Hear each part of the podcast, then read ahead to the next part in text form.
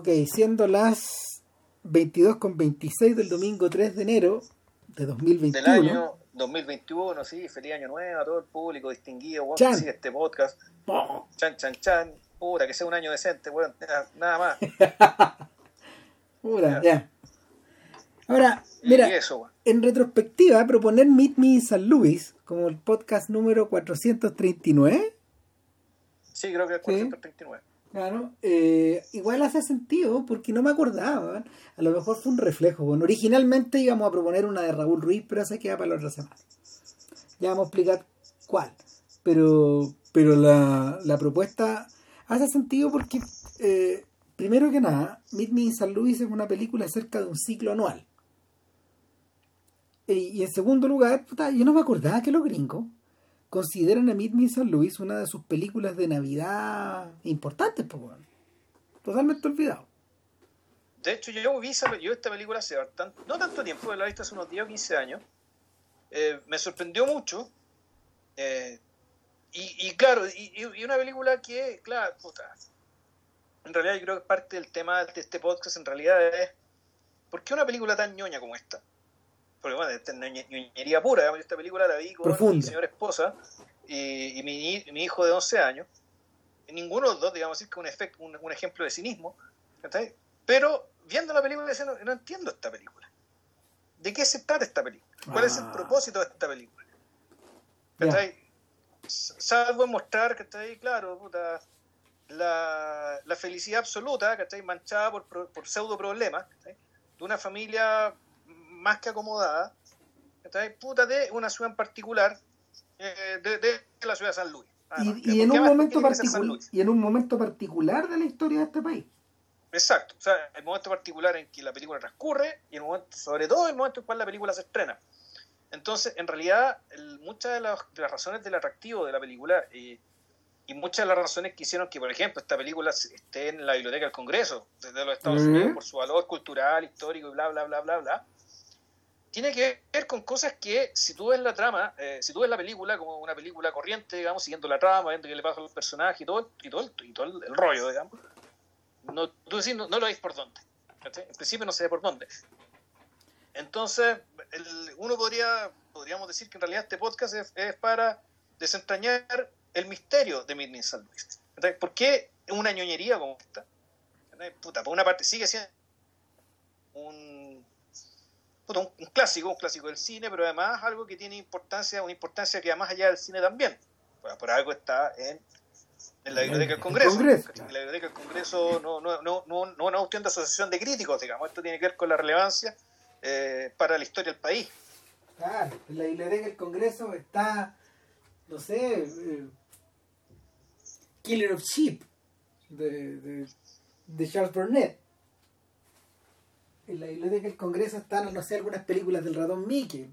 Bueno, esa clase de cosas, pero... A ver, mira, yo creo que hay que, a ver, hay que devolverse, hay que devolverse a, a las bases de esto.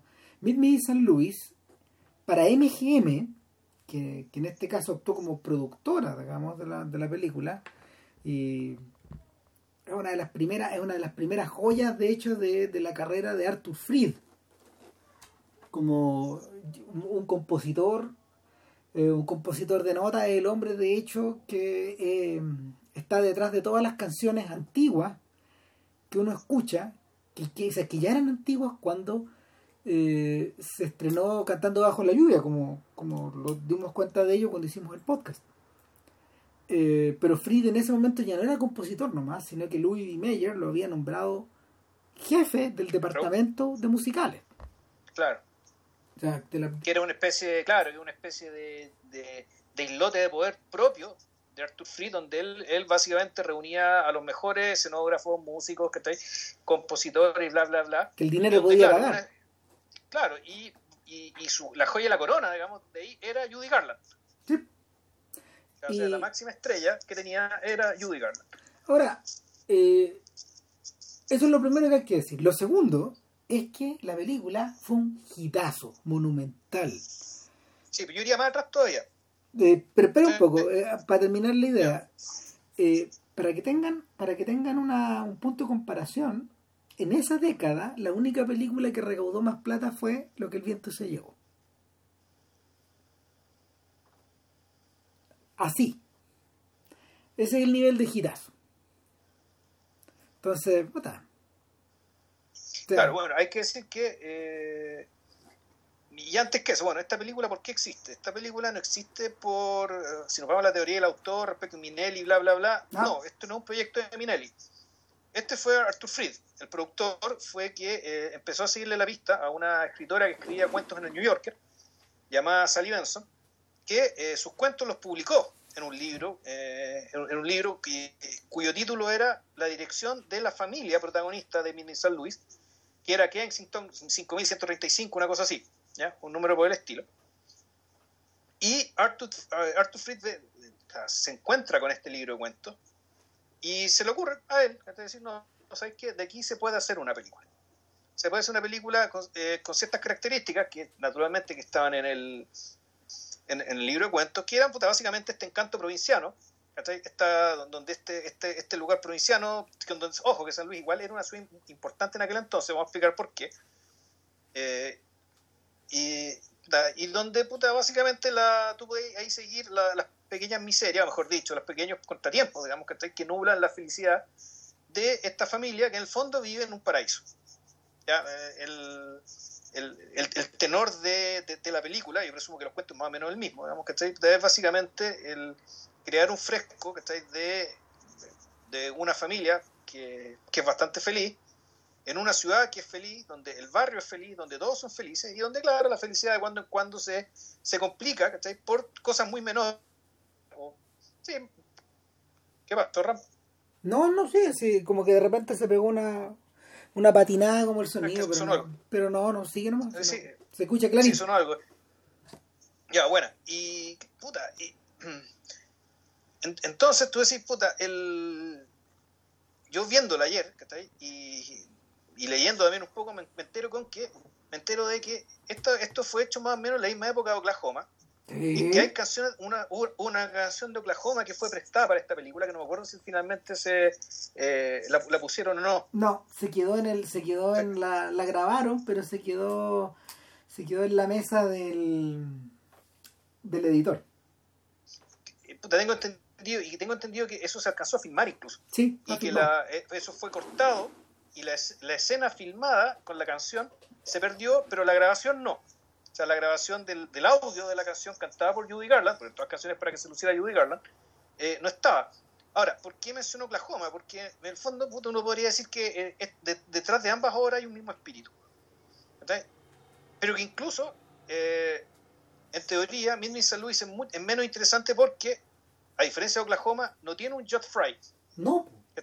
No tiene este personaje que viene, del, que viene de otro mundo, o que viene del pasado, o este, este personaje que atornilla al revés. No tiene el extraño. no tiene el otro. Que no, claro, que no encaja en este paraíso. lo que convierte, lo que convierte a Oklahoma en una pieza central de, de la dramaturgia estadounidense del siglo XX es precisamente la aparición de Jet. De Ese personaje, de Jet Fry. Sí. Mm. Y ese personaje, sin embargo, no está acá. No hay nadie que se le parezca. No. O sea, no hay, en ese sentido, no hay, no, no, hay, antagonismo. En realidad sí lo hay, pero es un antagonismo de bien, eh, no vamos a decir, no sé, si ñoño, inocente. En realidad el antagonista es el padre. Él es el malo de la película, entre comillas. O sea, ni siquiera es el malo. Lo que pasa es que el padre, el, y, eso, y eso es algo que se, se recalca desde el principio de la película, que el padre siempre que está... Eh, fuera. Siempre está fuera como, como, la canción francesa esta que usaba son papá tu pas eh, papá papá tu, eh, tu, tú estás fuera como el golpe ¿cachai? estás fuera de onda no estáis no cacháis estáis fuera o sea el tu don le cu algo así creo que es la, la que usaba la expresión está anticuado pero aquí lo que ocurre ¿cachai? más bien eh, que el en fondo da la naturaleza, digamos, ¿cachai? De, puta, de esta familia patriarcal, donde el papá trabaja todo el día, digamos, mientras lo, lo, los demás se la pasan haciendo cosas de niños o cosas de, o cosas de familia.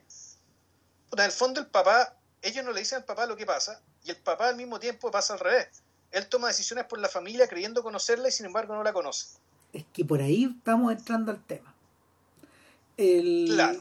eh, a ver. Si es que hay uno, digamos, suponiendo que hay claro. uno, tendría que ser ese. Claro, el, uno de la, una de las pistas para entrar a esto, y yo creo que no nos, son pistas que no nos resultan, a ver, no nos resultan tan, por lo menos para nuestra generación, tan raras o tan extrañas, es que eh, los orígenes de Meet Me y San Luis, uno por ejemplo, los puede arrastrar también en Mujercitas, en ese tipo de literatura. Sí.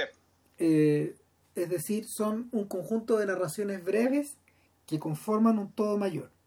Un conjunto de episodios que conforman una narrativa que está hilada por, por lo que JP acaba de describir. Por esta gente viviendo en el paraíso. Eh, eso pasaba en, los libros de Mujercita y en los libros de Hombrecitos, etcétera, las secuelas.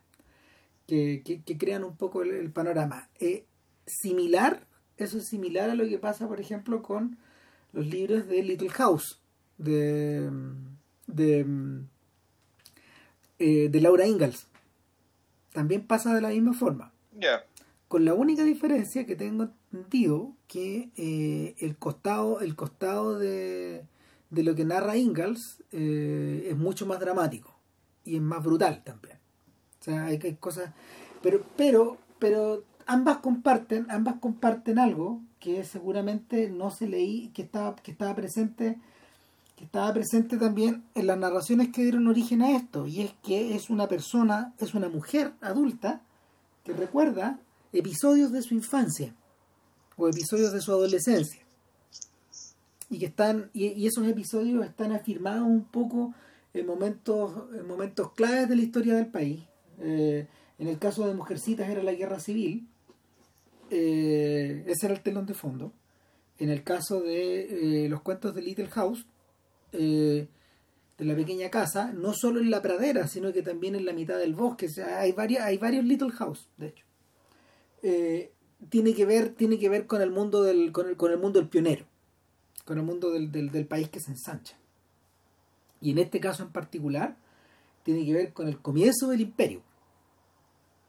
Con el comienzo del imperio. Eh, no es casualidad que esta película esté ambientada en San Luis es decir en la mitad del país por por uno de los uno, de los cómo se llama uno de los uno de los estados Missouri uno de los estados que queda al interior O sea, en- mira, el, ahí estoy viendo ayer. Sa- San Luis, digamos, bueno, ¿por qué San Luis? ¿Qué tiene especial San Luis? Ah, pero espera un poquitito Bueno, pero antes Es que ahora no, tiene, ahora no tiene nada, pero en aquel entonces San Luis era la puerta del oeste. claro. O sea, el, el, el, el lugar de donde, donde el fondo del país terminaba y empezaba lo otro, lo que estaba al otro lado del Mississippi. eh, claro, era San Luis.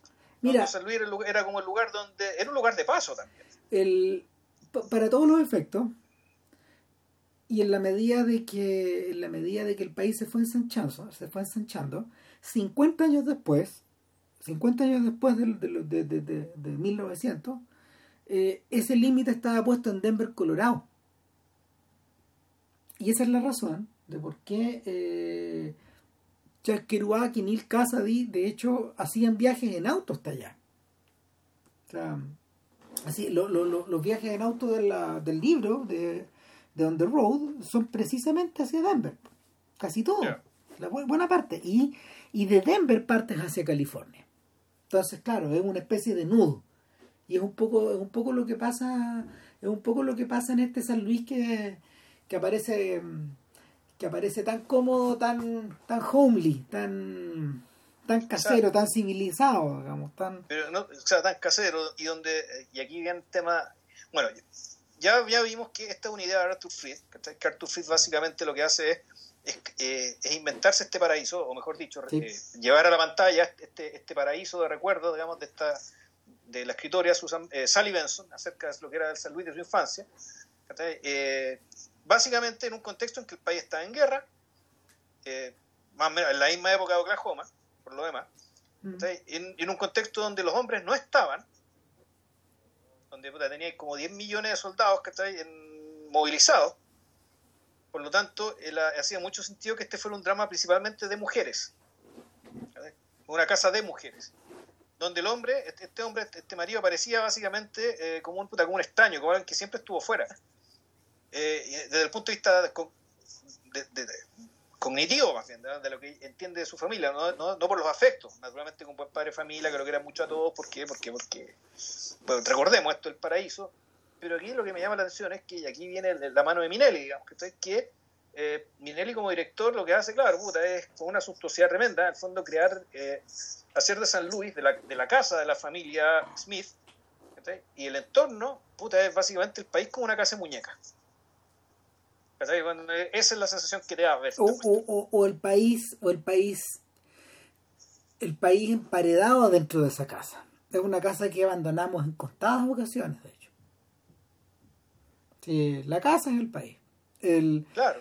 ¿Qué es lo que ocurre así a grandes rasgos en, el, en, el, en la trama de Meet Me in San Luis? Y vamos por, por estación, porque son, estos, estos son cuatro estaciones. Esto es primavera, verano, otoño, invierno, primavera. Porque volvemos a la primavera al final en el epílogo. De 1903 a 1904, eh, la película comienza cuando faltan ocho meses para un acontecimiento que se había esperado por años, que era la Feria Mundial de San Luis de 1904 y eh, diversas ciudades de Estados Unidos alejar, alojaron una feria mundial eh, en, en, 20 años, incluso hasta 20 años antes de eso, de hecho. Y, la más famosa es la de Chicago 1893, donde supuestamente eh, donde se iluminó por primera vez con luz eléctrica, que un pabellón completo y fue un tremendo acontecimiento. Claro, esa es la feria clave, la, la, la, feria, la feria por la cual se pelean Edison y Westinghouse en, en The Current War. Claro. Eh, y Tesla metido al medio, eh, Película que podría haber sido podcast, pero que no da. Gran farra, Gran farra. Pero bueno, qué, buena, qué, buena, historia. En fin. Sí. Y el, buen reparto, todo bueno. Todo bueno, todo bueno. Falló ahí, falló el director. Falló el director, yo creo que falló el guion también. Sí. Y faltaron cosas. Bueno, lo que ocurre al interior, lo que ocurre al interior de esta historia es muy simple. Eh, la, la, a ver, hay cinco hijos en esta casa. Está el hijo mayor que está yéndose a la universidad al este. Se va a Princeton, claro. se va al este. Está la hija mayor que está esperando permanente, que está esperando al principio de la película una llamada de un chiquillo universitario, probablemente también en Princeton o en Yale, que la está llamando de Nueva York, eh, porque él está en ese, ese fin de semana, ese, ese, ese viernes en Nueva York, no sé qué, digamos, eh, también como gran acontecimiento, está una hija del medio, que es Esther, que es Judy Garland. Que es la protagonista. Que es la protagonista. además.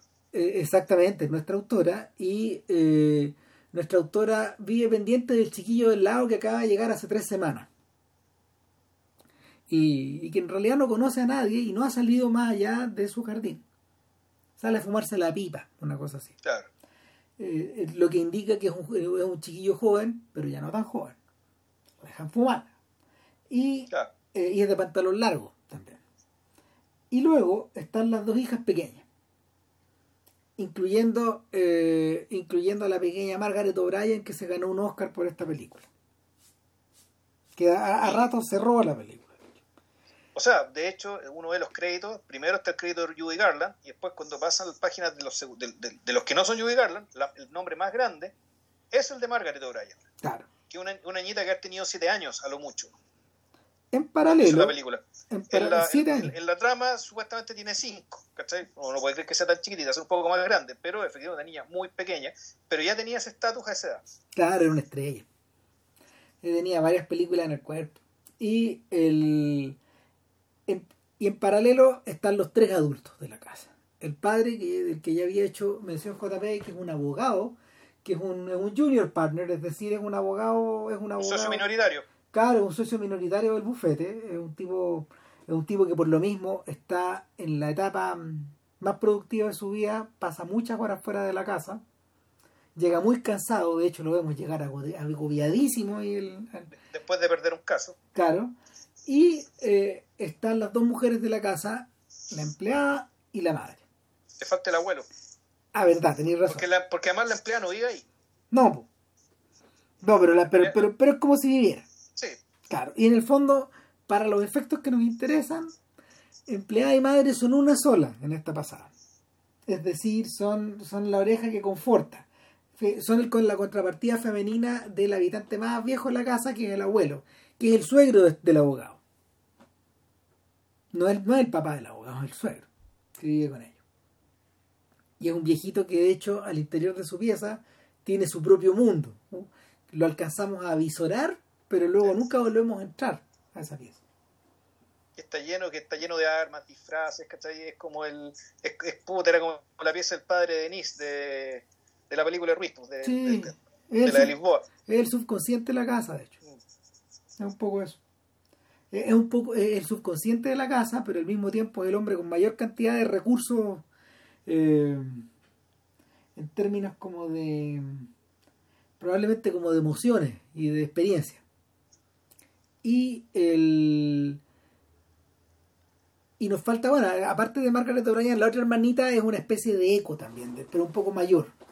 Son to- cuando yo veo a las dos más chicas, en el fondo son dos Esther pequeñas. Es como si Claro, Esther, es, es como si Esther estuviera en dos etapas anteriores. Y vamos viendo la sentido, evolución. claro, no el modelo de orgullo y prejuicio, que, que a veces pare- también parece imitarlo un poco, ¿cachai? De la hermana Sí. mayor es derechamente bonita, ¿cachai? Y la, hermana, la segunda hermana puta, es la que tiene la chispa, ¿cachai? Es la que tiene el duende, que es nuestra protagonista. Puta, y las hermanas más chicas son cachos, pues, bueno.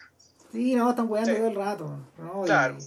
Y, y de hecho tienen su propio episodio más adelante, Mm. etcétera, en fin. Pero todo el primer episodio gira en torno a esta llamada que no llega, y no llega, y no llega. Han conseguido modificar la han conseguido modificar el horario de la cena en la casa, que es sagrado, a las seis y media, para servirlo a las cinco y media, para que ella pueda tomar la llamada, que es una llamada, una llamada eh, eh, de larga distancia, en esa época era una, no sé, era Es un lujo asiático. no, no solo un lujo asiático, sino que al mismo tiempo es una curiosidad de la tecnología. Un acontecimiento, Claro. pero que además, y, y que además, el, y, que, y- que, y que tiene su importancia a partir de nada concreto, sino salvo la especulación de, de- de las mismas mujeres de la casa. o sea, Fondo si, particularmente de, de Esther. puta, si alguien se está si, si alguien se está pegando la molestia de llamar desde Nueva York, es por algo muy importante. O sea, Claro. no, güey. Entonces, eh, todo, todo este plan se desmorona porque el viejo que, que sube, que sube No, so- no el abuelo, el papá. Claro, el papá que sube sopeado a la escalera, digamos, y derrotado, se da una ducha, se da, se da una tina, un baño de tina de una hora, y después de eso se cena. Entonces, no se cena a las cinco y media, se va a cenar a las seis y media, concheto. Como siempre, ¿no?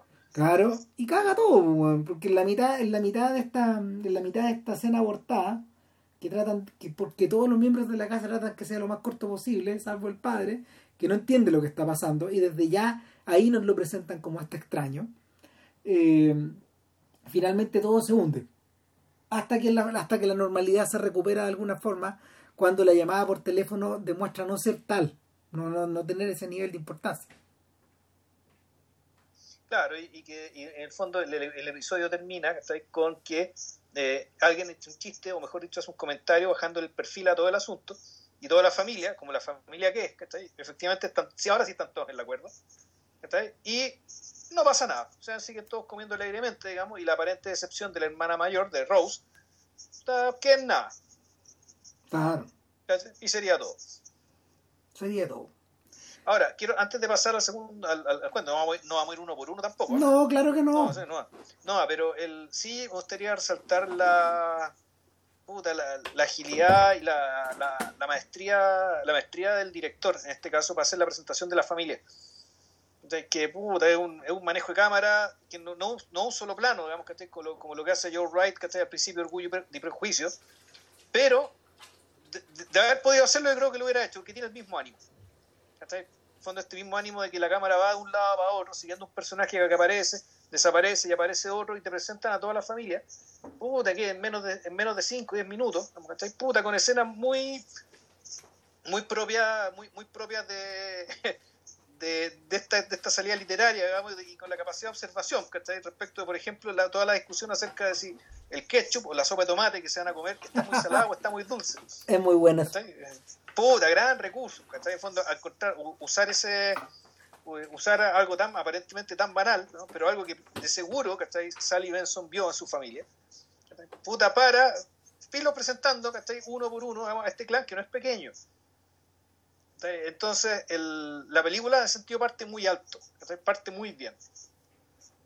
Entonces, donde la película tú decís, no es que empieza a flaquear, pero tú decís, esta película en realidad, ¿qué pretende? Es donde empiezan a sucederse los episodios. Después viene el episodio del baile, por ejemplo. Sí.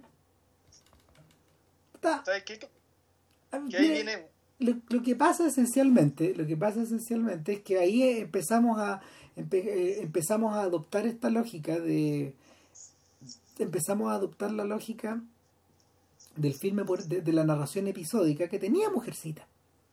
Y que, y que resultaba y que, y que aparentemente no está construida en torno a un conflicto central porque todavía no te lo plantean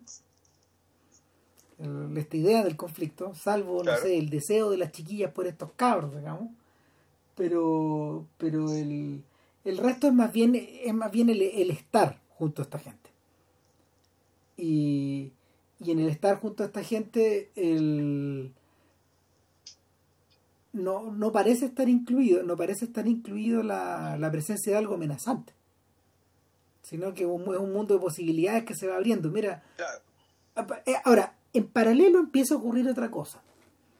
Antes de pasar a la, antes de pasar al baile, la secuencia, la secuencia inicial está presentada de una manera tan suntuosa, tal como decías, de una manera tan cuidadosa, la casa, el patio, los objetos, la losa, todo, que, que evidentemente, evidentemente hay un guiño hacia la nostalgia, a la nostalgia por, de la de la que el público mayor de esa época, mayor de 50 años, la gente nacía en 1890, eh, pudo haber tenido por esa época.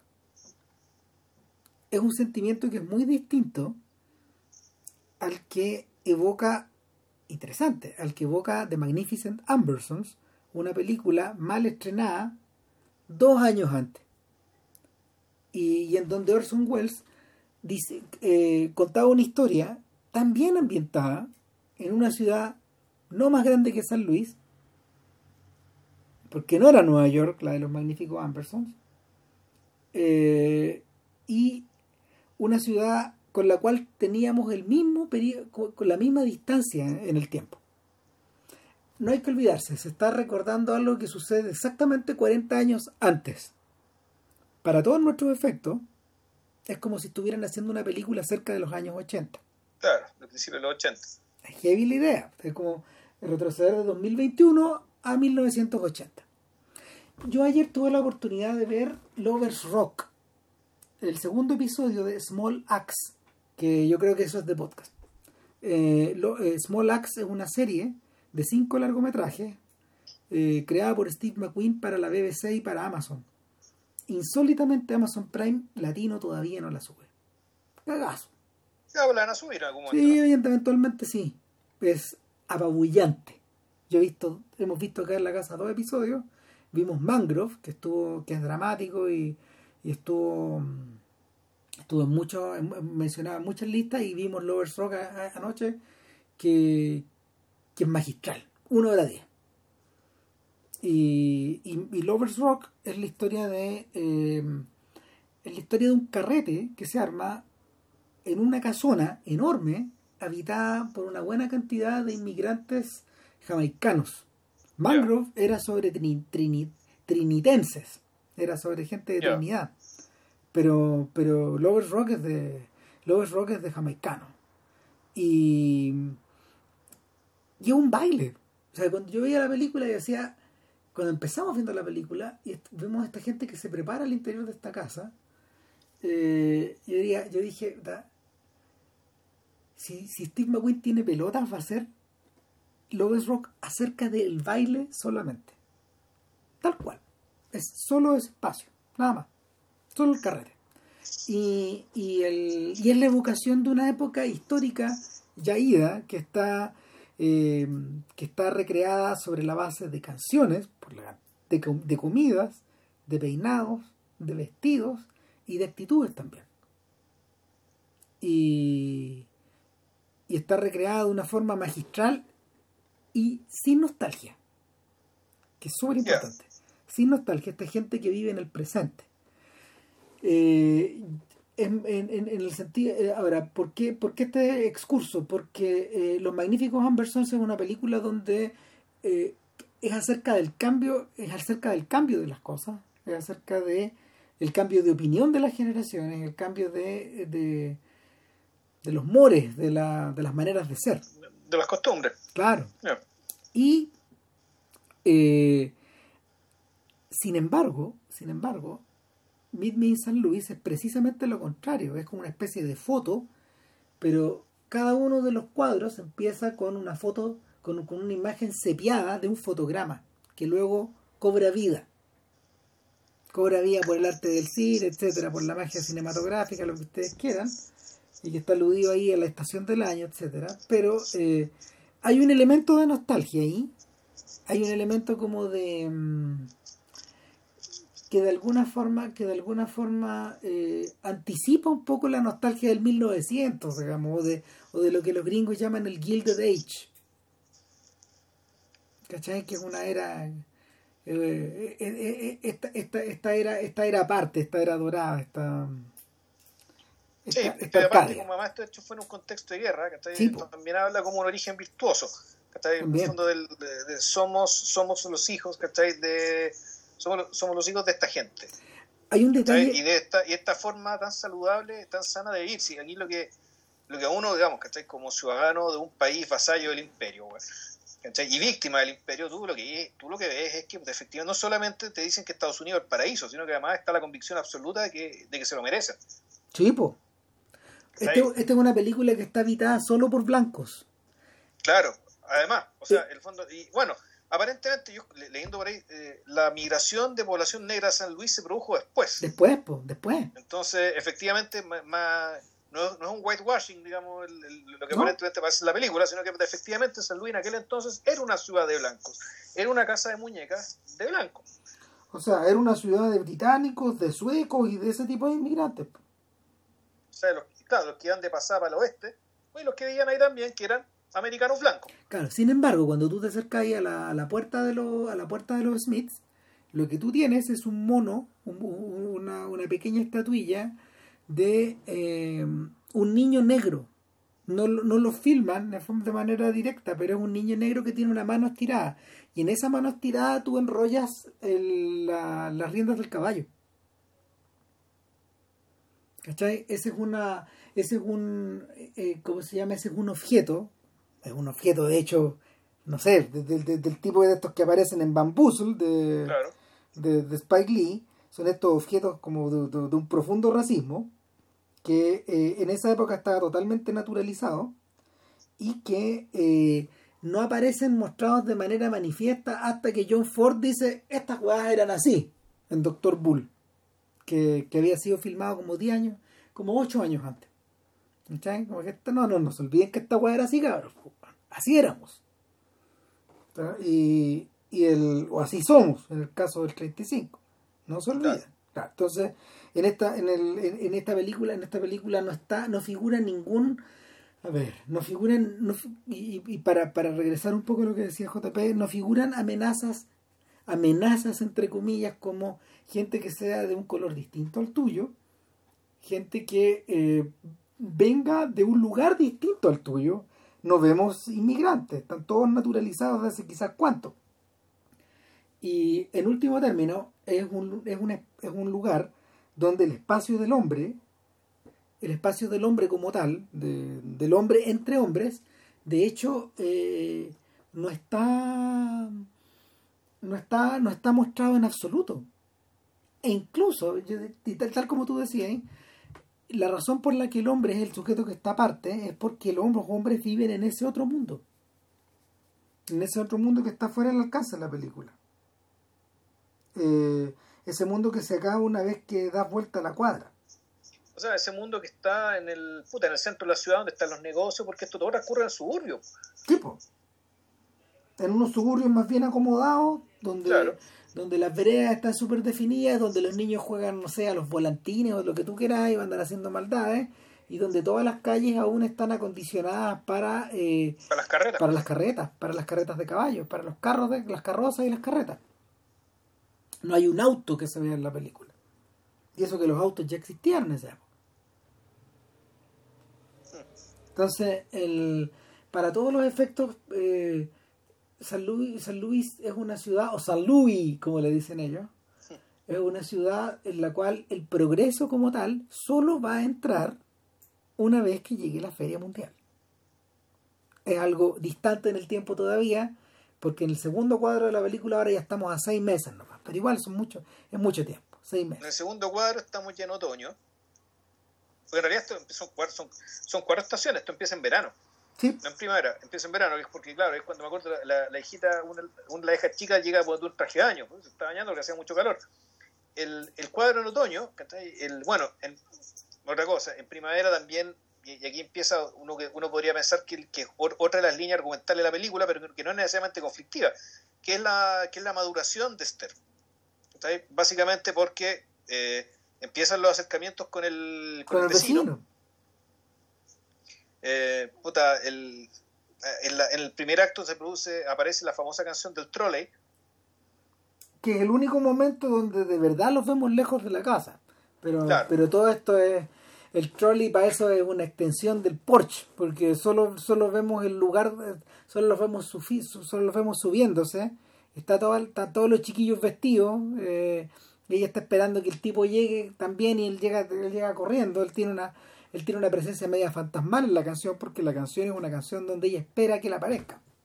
O sea, el, el- el- lo notable es que, y es, bonito esto que alguien que decía por ahí, que Arthur Fried, una de las gracias de Arthur Fried, aunque digamos que aquí el especialista en musical es Ram, Arthur Fried una de las gracias que tenía fue el que, el que insistió o empujó en que, que las canciones no interrumpieran la acción, sino que le hicieran avanzar. Claro. Ya, entonces aquí lo que tenemos es, es- bien de esa idea, que todos empiezan a, cantar- la canción del trolley porque van en el trolley a ver el lugar donde va a ser la feria. O sea, la feria va a como seis meses. Pero ya era un carrete ir a ver dónde va a ser la feria. Entonces, puta, aquí los cabros ¿cachai? van, a partir, todos estos cabros de- del barrio, medio cuicos, que se van a partir a subirse al trolley a, a, conocer este lugar y empiezan todos a cantar muy alegremente. Y ella no canta, ella está como mu- tartamudeando, murmurando porque el tipo no llega y no llega. Y cuando lo ve corriendo detrás del, de- detrás del trolley, Empieza a cantar. en, en vez de ir a bajarse, tirar el brazo para que se suba, digamos, se pone a cantar. Eh, y ahí ella toma, ella se toma la canción. ¿ya? Y ahí a partir de ahí la canción es sobre ella. Antes la canción no era sobre ella, después cuando, cuando ella ve que llega el tipo, ella se pone a cantar y la canción es sobre ella y sobre lo que siente por él. Y lo que Exacto. espera de él. en, en cierta forma, en cierta forma, y lo hemos discutido antes, la canción forma parte de- el- del show musical, pero al mismo tiempo es una especie de aparte psicológico, Claro. ¿cachai? Donde está, aparte teatral, donde el personaje se aísla y nos explica qué le pasa. Pero, ojo, pero aquí es bien interesante porque acá eso queda también delimitado, porque en algún Sí. momento él llega, se sienta al lado de ella, como si él entendiera lo que ella está diciendo, como si se hiciera público. Eh, como que tanto todos los que están en el trolley y él le escucharan cantar. Y ella lo mira con cara de cierta vergüenza, de que me Exacto. pillaron, po, me cacharon, me cacharon lo que estoy sintiendo. Exacto, o sea, esta parte en realidad tampoco fue tal, Y, menos no del todo. es muy buena la idea porque cuando ella empieza con esa actitud la escena se, se- la escena se va a fundido y partam- pasamos al siguiente cuadro Pasamos al otoño.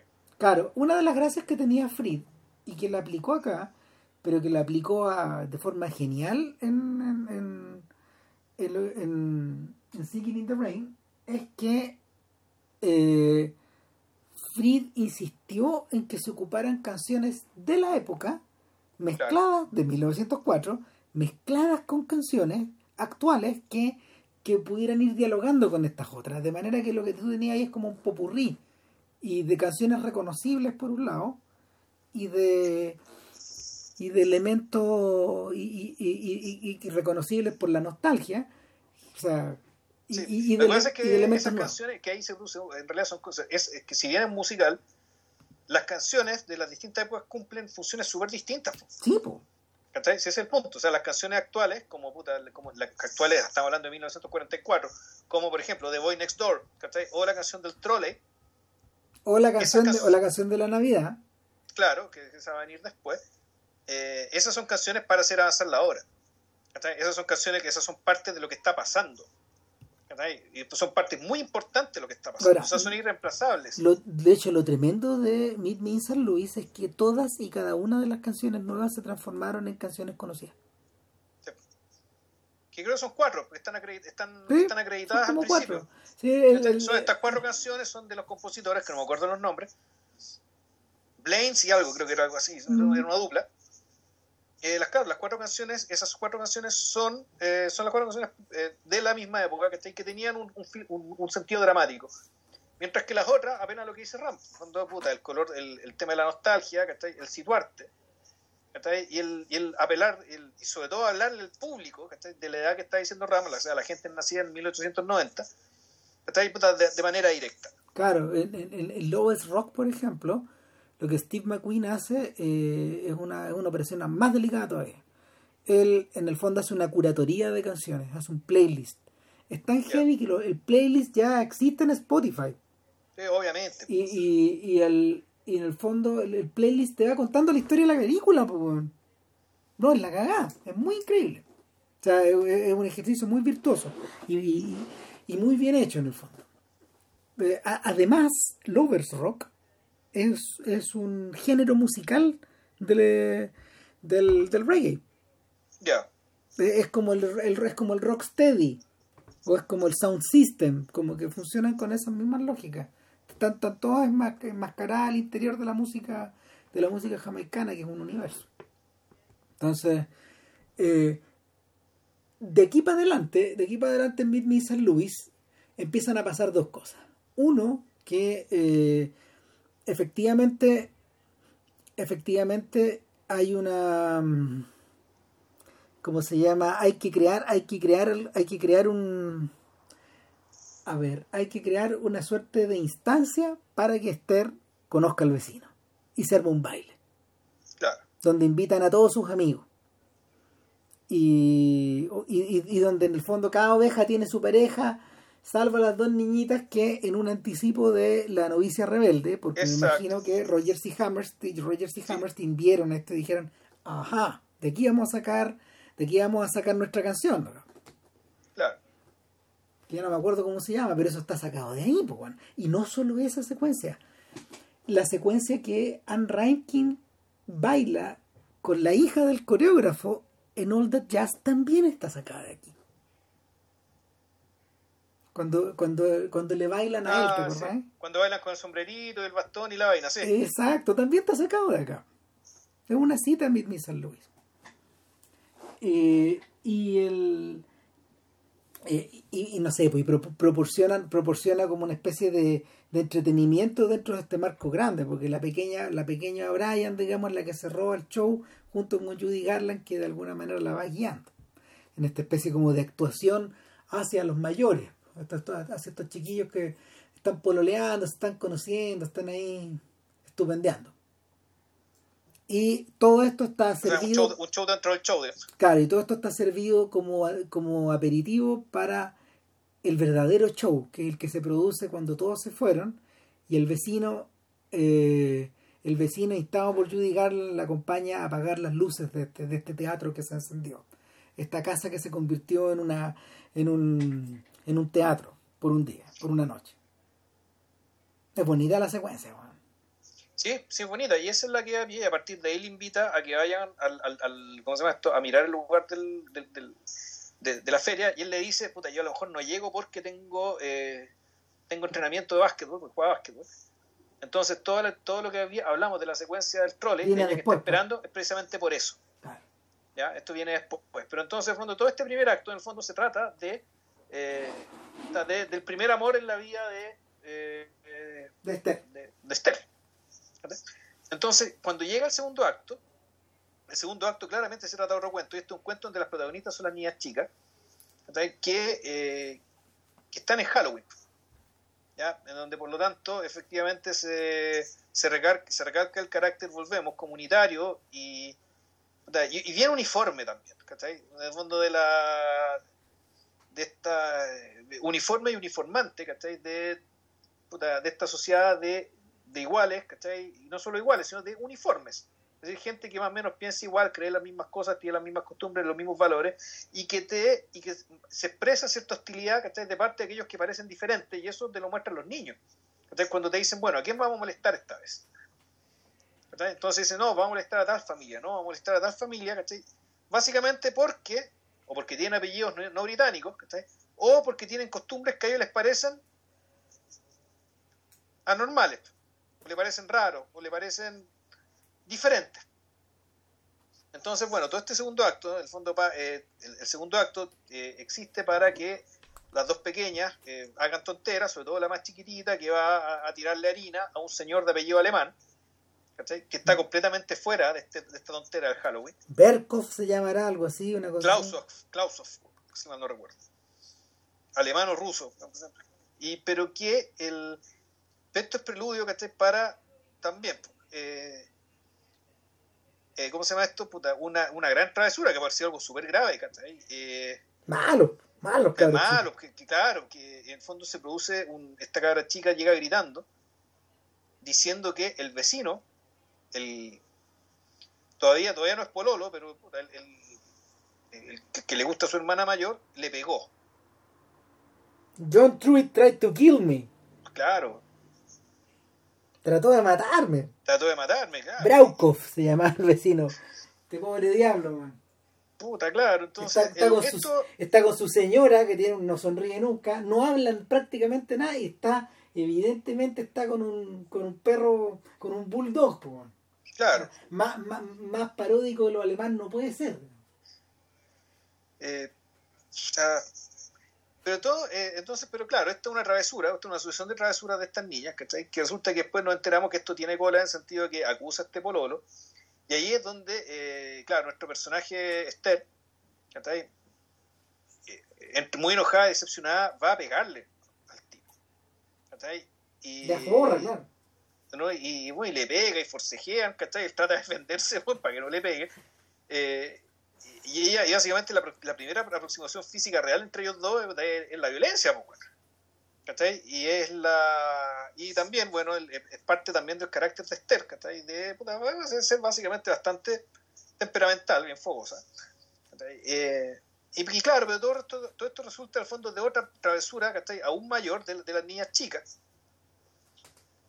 Eh, pero para lo que pero que termina donde lo importante y más allá de contar el asunto. Aquí, aquí lo importante en términos de la trama de la película digamos la gran línea de la película es que el, esta tipa tiene que después ir a pedir perdón. Eh, y a la hora de pedir perdón ya se convierte en polola de, del vecino. De John Truitt. Claro y pero también todo todo en, todo en la tónica volvemos de pequeños problemas, ¿cachai? Salidos de cosas tan inocentes como este caso la travesura de, una niña. Ahora, en este caso la travesura era, era hacer volcar un tranvía poniendo un cuerpo que simulaba un muerto. Claro, en noche de Halloween. En noche de Halloween, que tú decís, bueno, en Halloween la gente se entera, pero puta, uno dice, bueno, esta cuestión no, también pasa que tú ves cosas de la película que tú decís estas cosas que están mostrando acá, que están sugiriendo acá, ahora no es buena idea ni hacerlas, ni pensarlas, ni decirlas. no, y pasa, otra cosa, que también hay términos que están aludidos por los niños, que se mueven como si estuvieran como si estuvieran en el Señor de las Moscas, porque están quemando, están haciendo una barricada en la mitad de la calle, con muebles viejos. En realidad una hoguera. Es una hoguera, pero, pero, pero, prácticamente eso. Pero es que... La idea no es de, la idea no es de, no es detener a la gente, sino que, claro, es, es que no estoy tan seguro. yo diría más bien es rememorar la quema de brujas, ¿cachai? Ese tipo de... Pero una, es una mezcla de cosas, porque ellos hablan, bueno, we have to kill the Braukovs. Tenemos que matar a los Braukovs. Y el matar o el kill, en el fondo, es, ritual. Tú les arrojas harina, les arrojas harina y los matáis. Entonces, eh, de hecho, uno bien puede pensar que la cabra chica John Pruitt Tried to Kill Me es la misma cosa. ¿Cachai? Eh, eh, ah. se, producen estas confusiones. Ahora, en, este, en este punto, y esto se refuerza cuando. Esto se refuerza con lo de la Navidad, con, con la escena de la Navidad más tarde. En este punto, donde fíjate que me empecé a acordar de Charlie Brown. Charlie Brown, como tal, es una.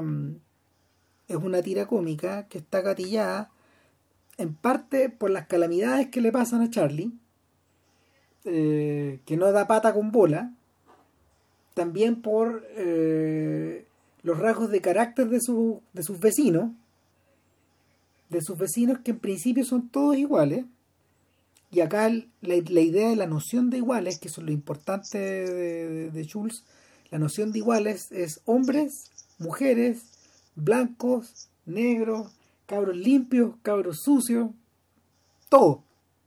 O sea, el mundo, el mundo de Peanuts los engloba a todos en el fondo. Y se va, se va desenvolviendo de a poco.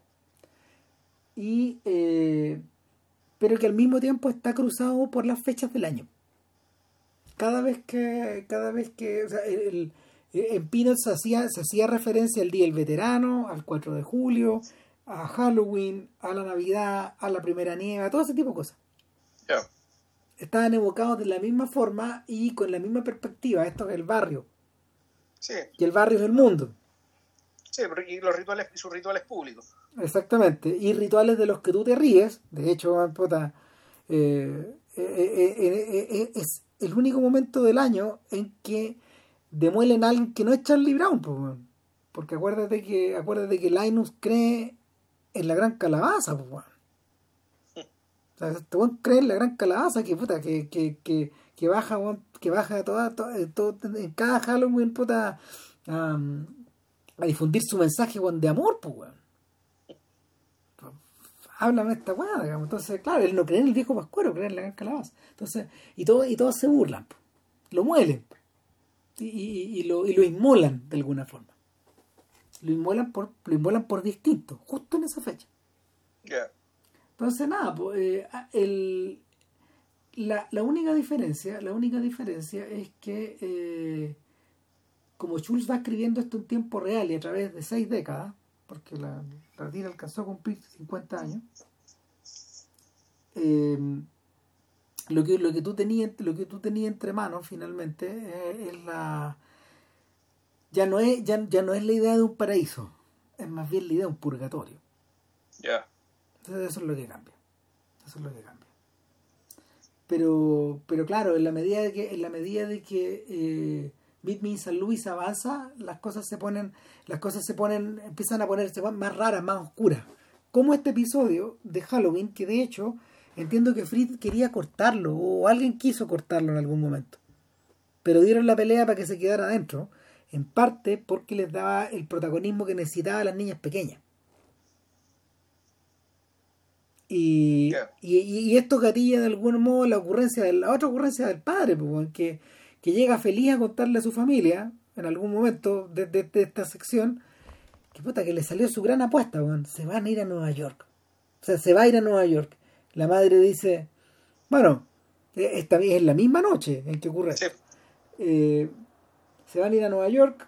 Eh, él dice, me salió el negocio, eh, me voy a ir a hacer cargo de la oficina. Este, este, esto es algo importante. Claro. Y bueno, no hay problema, estamos dispuestos a pasar sin ti un tiempo, dice ella. No, vamos todos. Cagó todo. Y ahí cagó todo. Bomba de tiempo. Los bombardeos. O sea, claro, ahí uno podría decir que el conflicto central de la película, no es que no es, que no es central, porque recién aparece ahora, entonces en el fondo tú existe otro cuento. Claro. En el fondo, hay siempre que estos son cuentos. Y claro, en este caso, el, aquí lo que vemos es efectivamente un padre que eh, él creía entender lo que su familia quería. o mejor dicho, él, o él creía que su familia quería lo mismo que él, o valoraba lo mismo que él.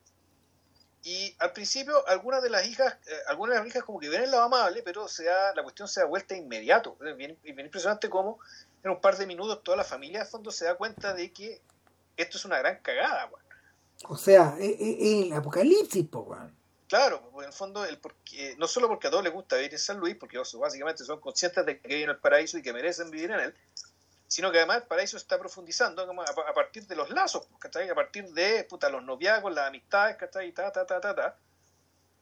El...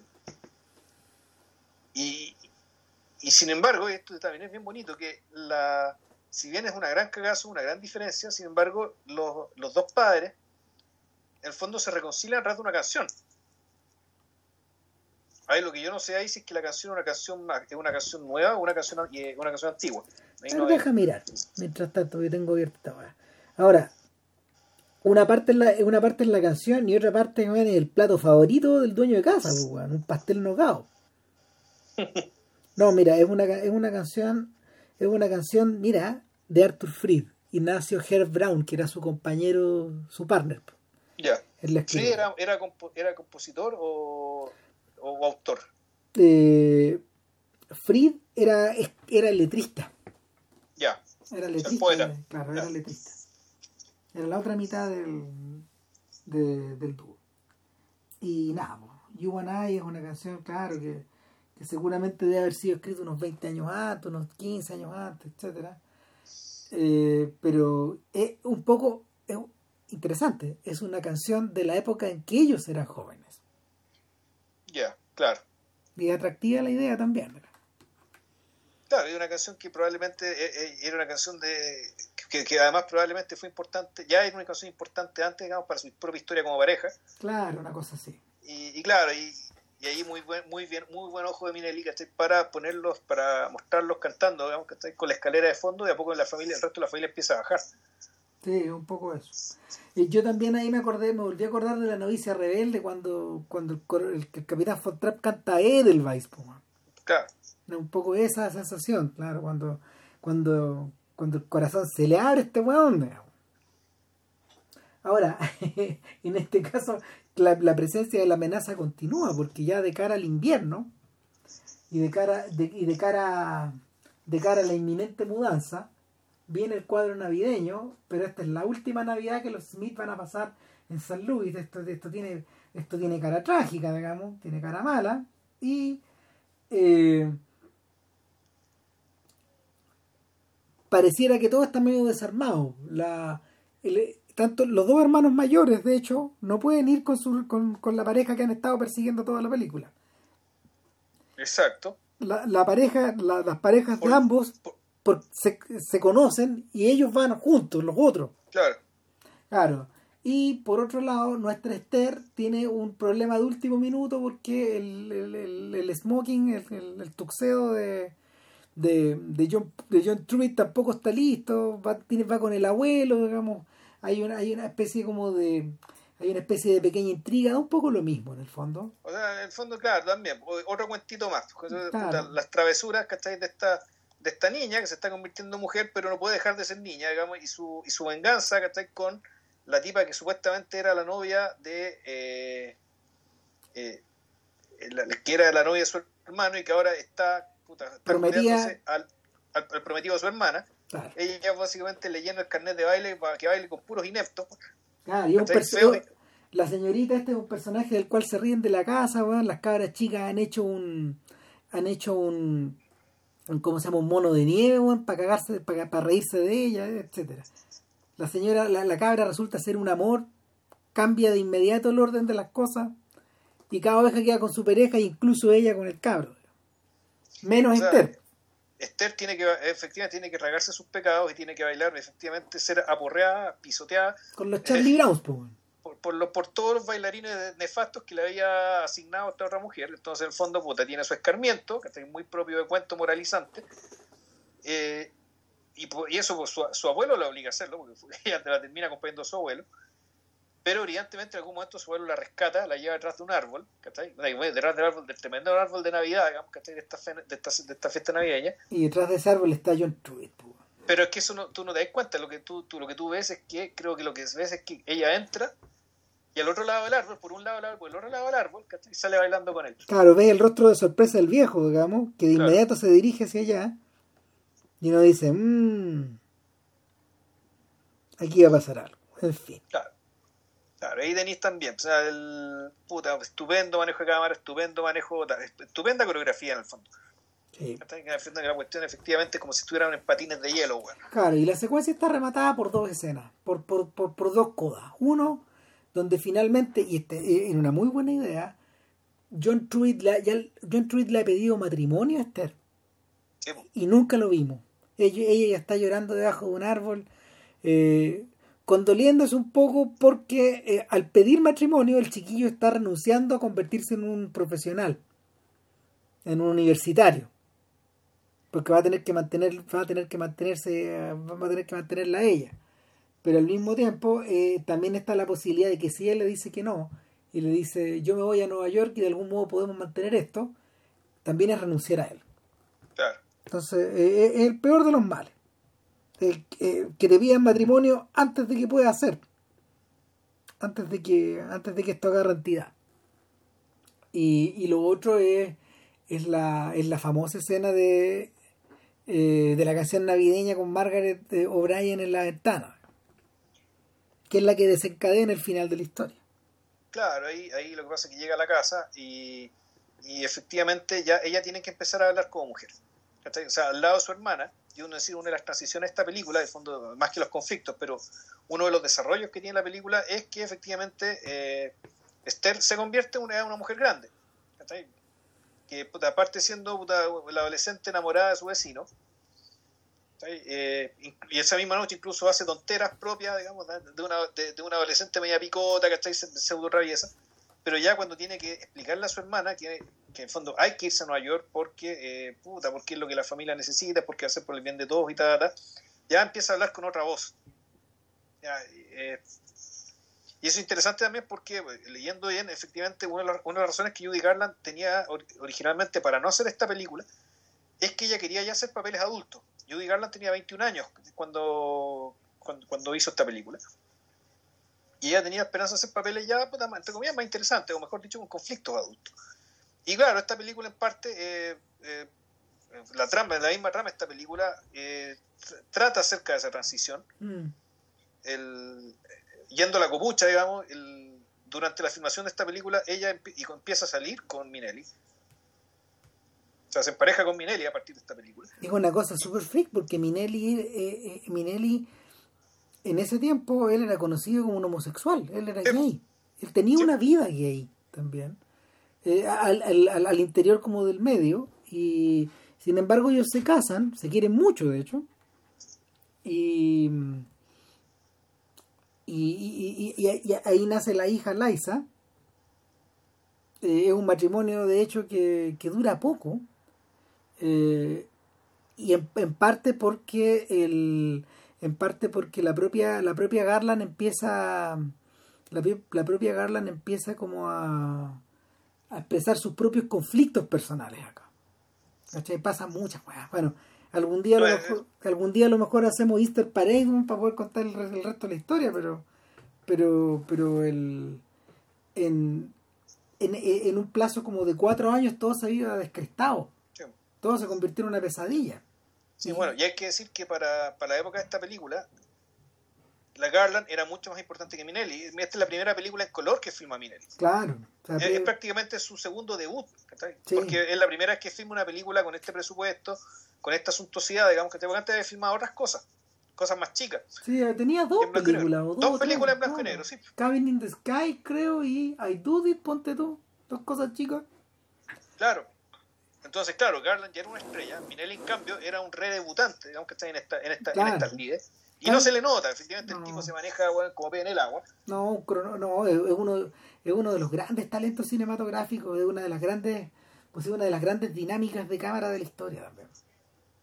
Ahora, interesante, eh, Minelli, la película, la, la primera película de Minelli es una película un poco eh, en la tradición de Aleluya de King Vidor, es decir, tiene un elenco 100% negro, Cabin in the Sky. O sea, y, eso, desde ya eso ya la hace, la hace, la hace, la hace no solo curiosa, sino que para la época, sino que realmente interesante para hoy día, como, como, como, un, como un filme muy atractivo como para poder revisitar. Pero, pero claro, de aquí para adelante el van entra la, entra las grandes ligas. Entonces, eh, él goza de una relación muy fructífera con la MGM durante toda su carrera y especialmente con Fried, porque, porque con Fried hizo algunas películas muy importantes, como El Pirata, por ejemplo, que, es la película del desastre con, con, con Garland o, Easter Parade. La del Pirata es con, con, con Jim Kelly y la de Garland. Claro, claro. Y, o, o, o, el, o el musical noir por definición, de Van Wagon obra maestra. O sea, eh, eh, eh, The Van Wagon es la cara B de Singing in the Rain. Ya. Es el filme que lo complementa en el fondo. Entonces, de, de hecho, de hecho, utilizan a la misma actriz, la Sid Charis, para, para, para secuencias similares. Pero el, el asunto es que eh, de cara a la recta final, de cara a la recta final, cuando, cuando en el fondo viene la escena melodramática y la niña, la, la, la, la, pequeña, la pequeña Margaret O'Brien eh, se deshace en llanto después de que después de que Esther le ha cantado Have Yourself a Merry Little Christmas, que es una canción como las buenas canciones de Navidad son tristes, pues, weón, y, en este caso weón, es tristísima. Es una especie de versión, eh, es una especie de versión, eh, a ver, la canción expresa la misma, la canción expresa la misma, la misma emoción que Old Line Sign, Old, Old Line Sign, la, la Sí, canción, la de canción la, de la Dios. la canción de la Dios, pero, pero, pero es- es- esperanzado en que esperanzado en que esta realidad o esta especie como de pelotita de pelotita de, de- de vidrio con nieve al interior perfecta a pesar de estar trizada puede estar viva el otro año en otra ciudad con otra gente em, con otras lógicas. Vamos a seguir juntos etcétera. O sea, eh, expre- expresa la expresa la idea expresa la idea que muchas canciones de fin de año weón, tienen incluyendo un año más pues, ese monumento ese monumento a las canciones chilenas a la canción chilena que Puta, ese, claro, ese himno nacional oficioso, weón, que, tenemos por acá, por esas, por esas épocas, por esas fechas. claro A mí lo que me llama la atención es que el es que ella, el personaje Esther, se, se trata de, de- comportar como una mujer adulta, hacer entrar en razón esta le canta esta canción, ¿cachai? Para hacerle ver el punto. Y sin embargo genera la reacción completamente distinta, o absolutamente opuesta a lo que esperaba. O sea, en vez de tranquilizarla, le genera una crisis histérica. eso es lo que ocurre. Sí, le, le genera una catarsis. Es es una crisis tan histérica, digamos, que ella sale, empieza a romper, empieza a gritar, a aullar como loca, rompe los monos de nieve. Y es, es- es precisamente ese giro, digamos, y, y esa, en el fondo, esa respuesta tan primaria, en el fondo, yo creo que esa es la, esa es la palabra, muy primaria, muy, muy, muy, muy de lo animal, digamos, ¿cachai? Que, que ahí recién el papá se pega la cachada, digamos, del cagazo que, que- que está, que, está generando. ¿Sabes que yo viendo esto me acordé, weón, de la escena final del árbol de la vida, po, ¿cachai? Cuando los cabros se iban del auto y miraban para atrás, ¿cachai? Como se, cuando se iban de Texas. ¿cachai? Puta, que claro, y que, el- el- y- y que efectivamente la Malik le da el peso de la expulsión del paraíso a esa escena. Se acaba todo. Y se acaba una forma de vivir en el fondo.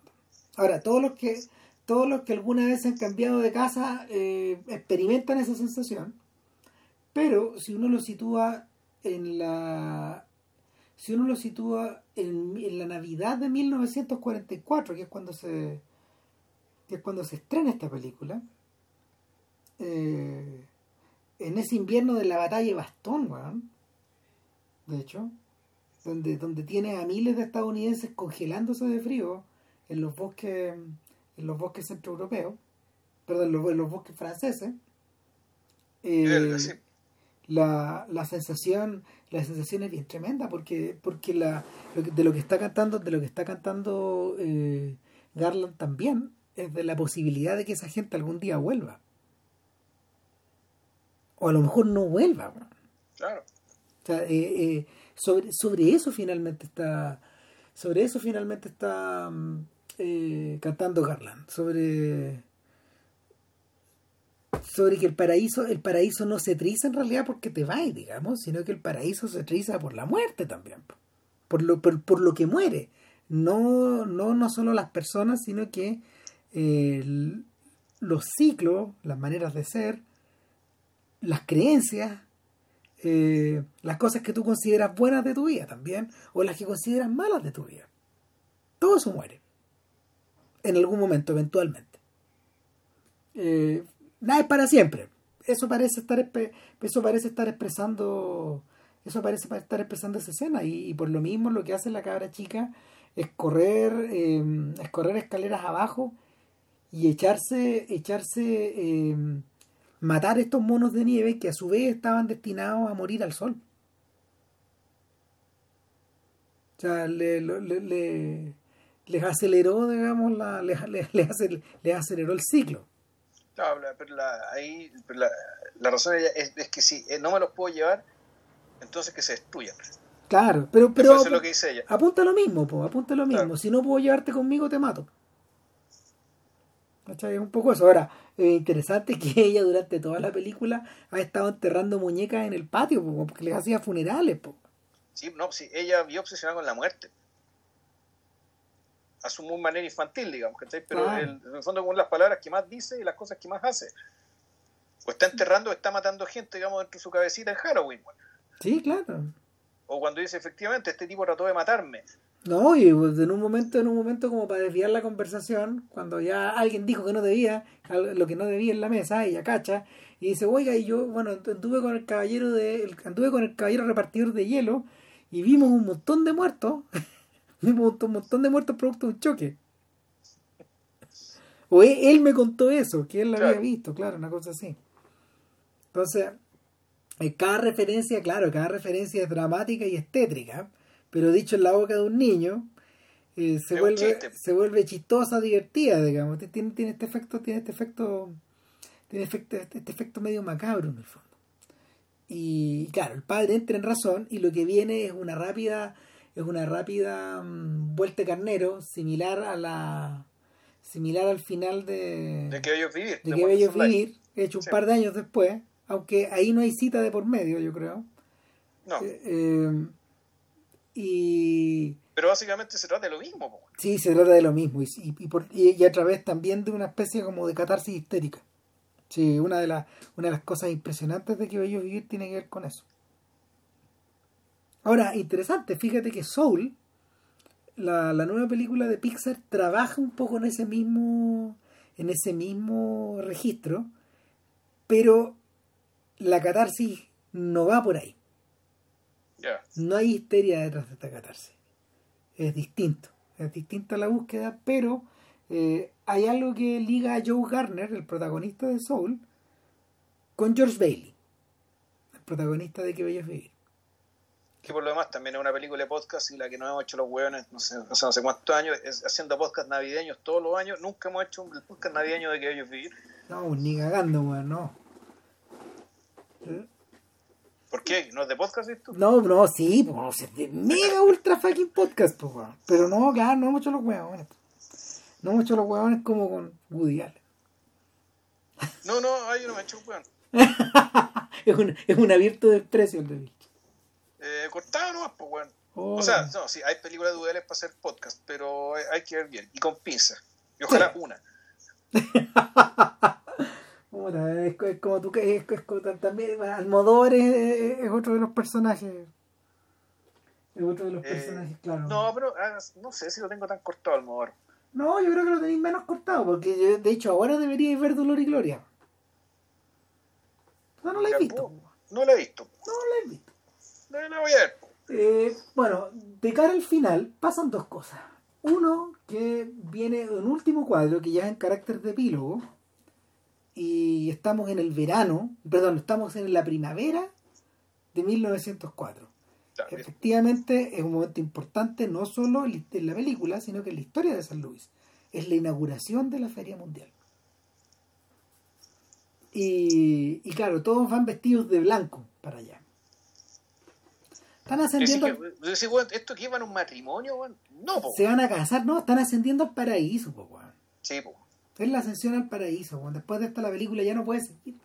No puede seguir, weón. Y, y, claro, llegan todos al lugar. Los, los cabros jóvenes, las dos parejas van por su cuenta. La familia con la con las niñas chicos van por el, van por el otro lado. Y, y todos presencian la iluminación. El momento en que se ilumina la feria en la noche. Eh, el, el momento es particularmente interesante porque sin que ellos se den cuenta, el paraíso se quiebra y se acaba. De aquí para adelante viene el progreso, loco. Vienen los autos, viene la segunda revolución industrial, lo que tú quieras, pero, pero eh, viene, viene además el momento en que eh, el momento en que los rusos se van a la guerra con Japón y Teddy Roosevelt está presionado a todo chancho por tomar una posición. Ahí. Es decir, virtualmente, la doctrina del aislacionismo que había perseguido Estados Unidos desde, desde su guerra con España, décadas antes, se acaba. Y, y, Estados Unidos vuelve a entrar en la historia, por decirlo de alguna forma, en la historia, en la, historia grande. Y, y, ya no hay vuelta atrás. Esta burbuja de Meet Me San Luis es lo que es, se acabó, se rompió. Y, eh, pero claro, todo esto ocurre después de que los protagonistas miran embelesados eh, la, la, apertura de la feria, las luces que se prenden, esta noche estrellada que ahora está en la tierra, no en el cielo. Claro. Y se cruza el, eh, el, cruza la pantalla, y después de eso, claro, después de eso viene todo lo otro. Claro. Todo esto se transforma en esa Arcadia a la que no te podéis devolver, salvo en las películas.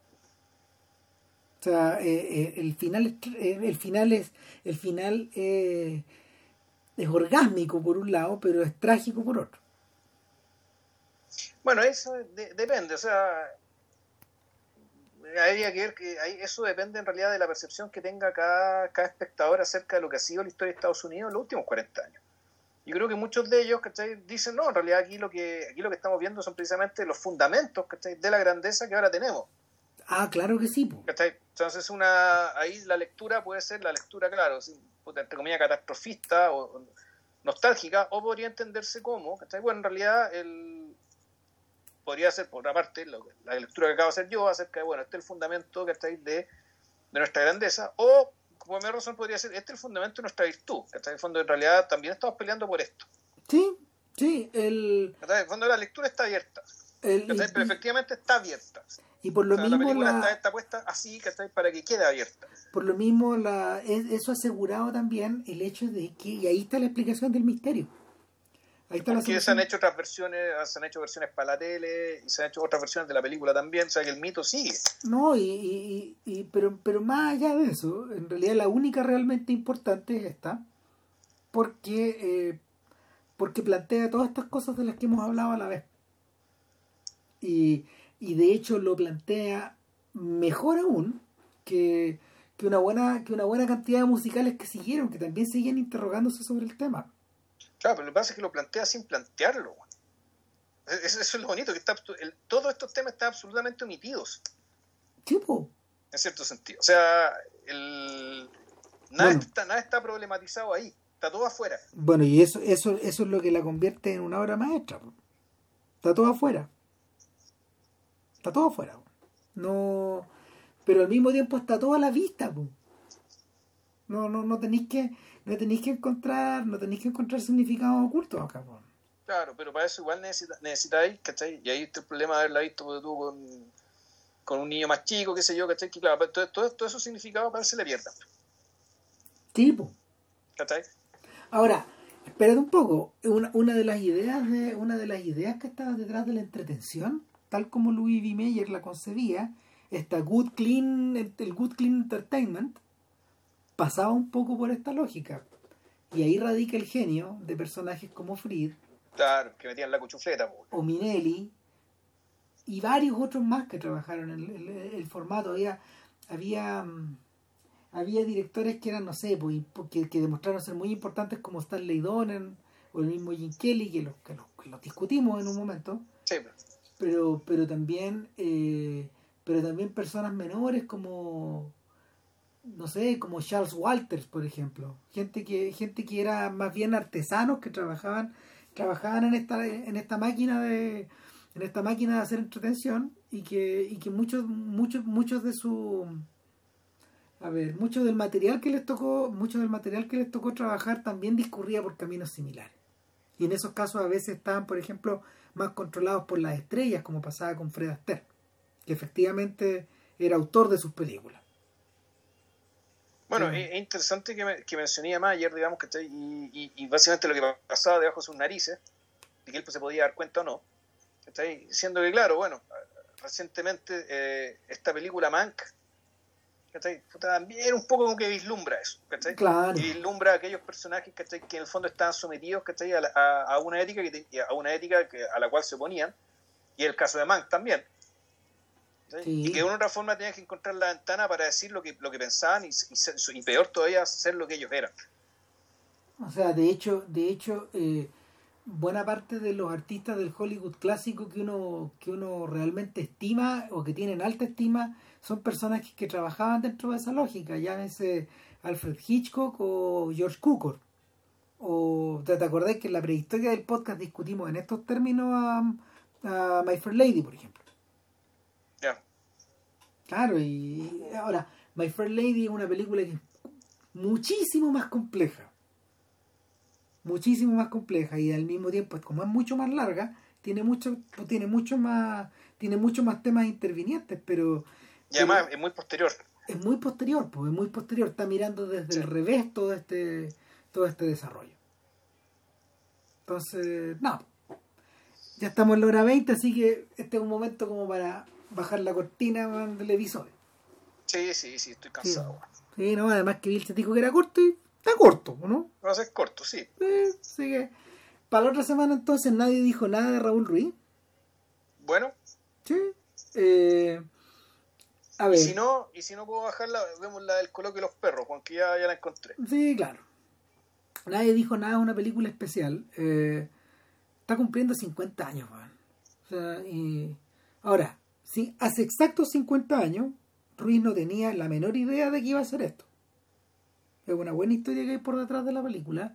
Es un filme que él hizo. Em, es un filme que él hizo en el segundo, a final del segundo semestre del 71, ya en plena unidad popular. Eh, es un filme donde los temas de la unidad popular están tratados de una manera brillante, pero, pero eh, como, como se trata de la película más ambiciosa que yo creo que jamás hizo en su etapa chilena, en realidad de lo que está hablando Ruiz en el fondo es de la nación al completo. Es la cagada. No, película. Es mejor que, con todo respeto, pero es mejor que Palomita Blanca y es mejor que Tres Tristes Tigres. Así no. Así que ya saben, ya. Está en YouTube, pero hay que, hay que mirarla con cuidado porque hay una, hay, una versión que hay una versión que no tiene sonido y hay otra versión que es más larga de lo que debería, pero esa, esa incluye el, esa incluye la película completa. Por si la quieren ver en YouTube antes. Así que ya saben. Estamos. Ya, pues. Que estén bien, coraje y voy de nuevo. Feliz año nuevo, ¿no? Sí, cuídense. Cuídense mucho. Eso. Vale, chao.